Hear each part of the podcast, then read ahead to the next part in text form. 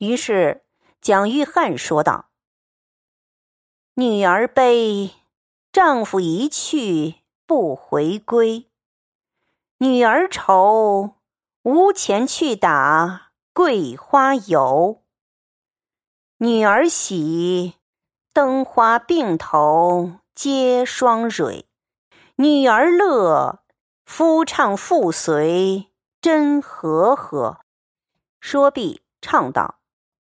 可喜你天生成百媚娇，恰便似活神仙离碧霄。度青春年正少，配鸾凤真也着。呀，看天河正高，听桥楼鼓敲，踢银灯同入鸢尾桥。唱毕。饮了门杯，笑道：“这诗词上我倒有限，幸而昨日见了一副对子，可巧只记得这句。幸而席上还有这件东西。”说毕，便干了酒，拿起一朵木樨来，念道：“花气袭人知昼暖。”众人倒都依了。完令，薛蟠又跳了起来，喧嚷道。了不得，了不得！该罚，该罚！这席上又没有宝贝？你怎么念起宝贝来？蒋玉菡怔了，说道：“何曾有宝贝？”薛蟠道：“你还赖呢！你再念来。”蒋玉菡只得又念了一遍。薛蟠道：“袭人可不是宝贝是什么？您不信，只问他。”说毕，指着宝玉。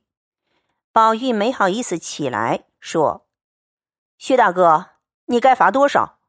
薛蟠道：“该罚，该罚。”说着，拿起酒来一饮而尽。冯子英与蒋玉菡等不知缘故，云儿便告诉了出来。蒋玉菡忙起身赔罪，众人都道：“不知者不作罪。”少客，宝玉出席解手，蒋玉菡便随了出来。二人站在廊檐下，蒋玉菡又赔不是。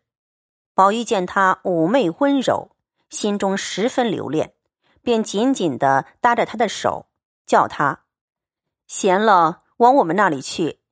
还有一句话借问，也是你们贵班中有一个叫奇观的，他在哪里？如今名驰天下，我独无缘一见。蒋玉菡笑道：“就是我的小名儿。”宝玉听说，不觉欣然，跌足笑道：“有幸，有幸，果然名不虚传。今儿初会，便怎么样呢？”想了一想，向袖中取出扇子，将一个玉珏扇坠解下来，递与奇观，道：“威武不堪，略表今日之仪。”奇观接了，笑道：“无功受禄，何以克当？也罢。”我这里得了一件奇物，今日早起方系上，还是簇新的，了可表我一点亲热之意。说毕，撩衣，将细小衣儿一条大红汗巾子解了下来，递与宝玉说：“这汗巾子是茜香国女国王所供之物，夏天系着，肌肤生香，不生汗渍。昨日北静王给我的，今日才上身。若是别人。”我断不肯相赠，二爷，请把自己系的解下来给我系着。宝玉听说，喜不自禁，连忙接了，将自己一条松花汗巾解了下来，递与奇观。二人方束好，只听一声大叫：“我可拿住了！”只见薛蟠跳了出来，拉着二人说：“放着酒不吃，两个人逃席出来干什么？”快拿出来，我瞧瞧。二人都说没有什么。薛蟠哪里肯依，还是冯子英出来才解开了。于是复又归坐饮酒，至晚方散。宝玉回至园中，宽衣吃茶。袭人见扇子上的坠儿没了，便问他哪里去了。宝玉道：“马上丢了。”睡觉时。只见腰里一条血点似的大红汗巾子，袭人便猜了八九分，因说道：“你有了好的细裤子，把我那条还我吧。”宝玉听说，方想起那条汗巾子原是袭人的，不该给人才是，心里后悔，口里说不出来，只得笑道：“我赔你一条吧。”袭人听了，点头叹道：“我就知道又干这些事儿。”也不该拿着我的东西给那起混账人去，也难为你，心里没个算劲儿。再要说几句，又恐怄上他的酒来，少不得也睡了一宿无话。至次日天明，方才醒了。只见宝玉笑道：“夜里失了道，也不晓得。你瞧瞧裤子上。”袭人低头一看，只见昨日宝玉系的那条汗巾子。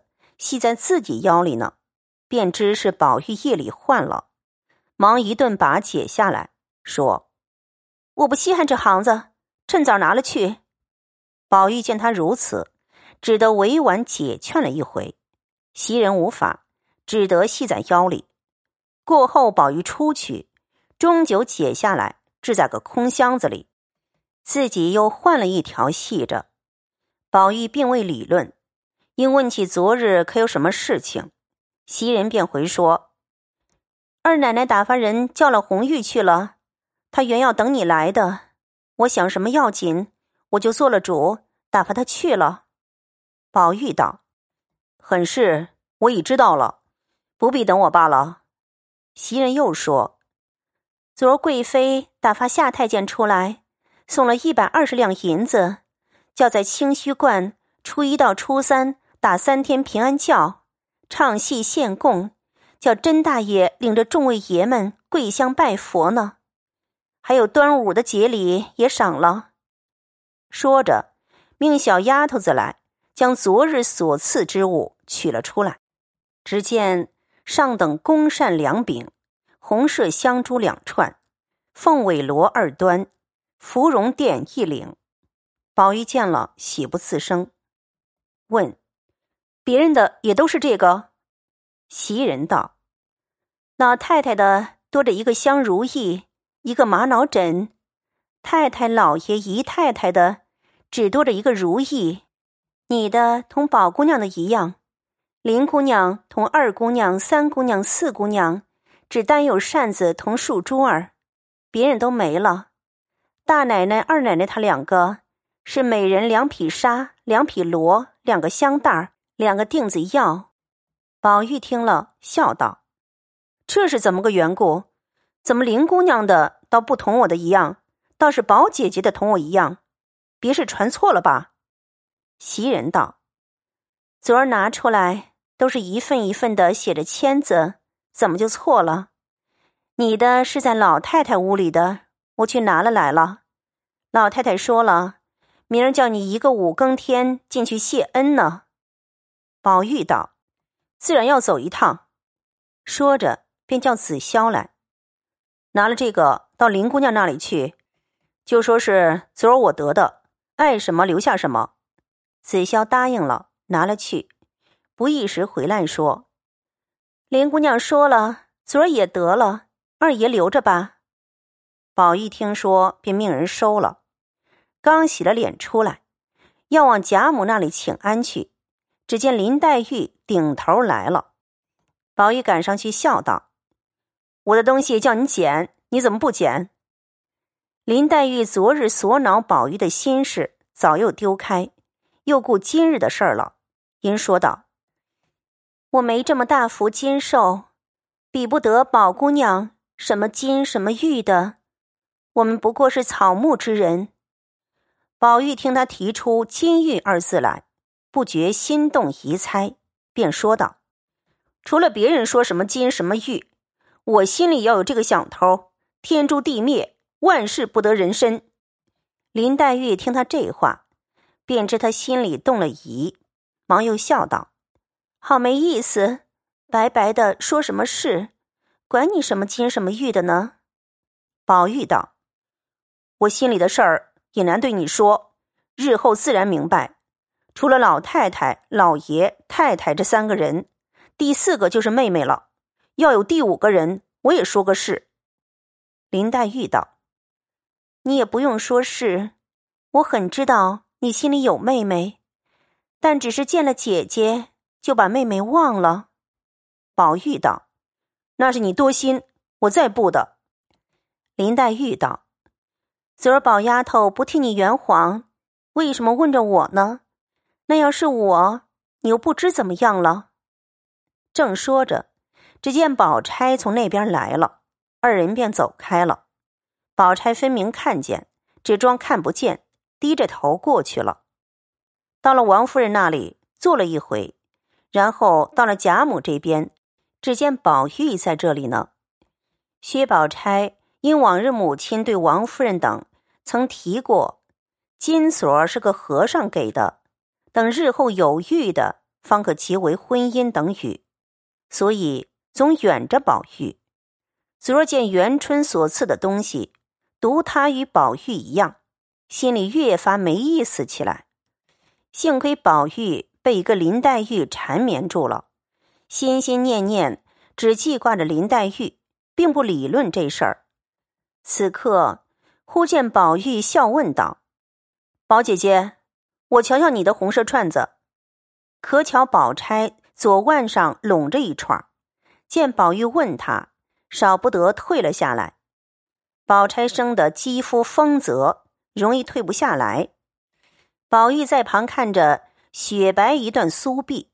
不觉动了羡慕之心，暗暗想到：这个膀子要长在林妹妹身上，或者还得摸一摸，偏生长在她身上，正是恨没福得摸。忽然想起金玉一事来，再看看宝钗形容，只见脸若银盆，眼似水杏，唇不点而红，眉不画而翠，比林黛玉。另具一种妩媚风流，不觉就呆了。宝钗退了珠子来递他，也忘了接。宝钗见他怔了，自己倒不好意思的，丢下串子，回身才要走。只见林黛玉蹬着门槛子，嘴里咬着手帕子笑呢。宝钗道：“你又经不得风吹，怎么又站在那风口里？”林黛玉笑道。何曾不是在屋里的？只因听见天上一声叫唤，出来瞧了瞧，原来是个呆雁。薛宝钗道：“呆雁在哪里呢？我也瞧一瞧。”林黛玉道：“我才出来，它就忒儿一声飞了。”口里说着，将手里的帕子一甩，向宝玉脸上甩来。宝玉不防，正打在眼上，哎呦了一声。要知端地，且听下回分解。感谢您的收听，欢迎关注订阅。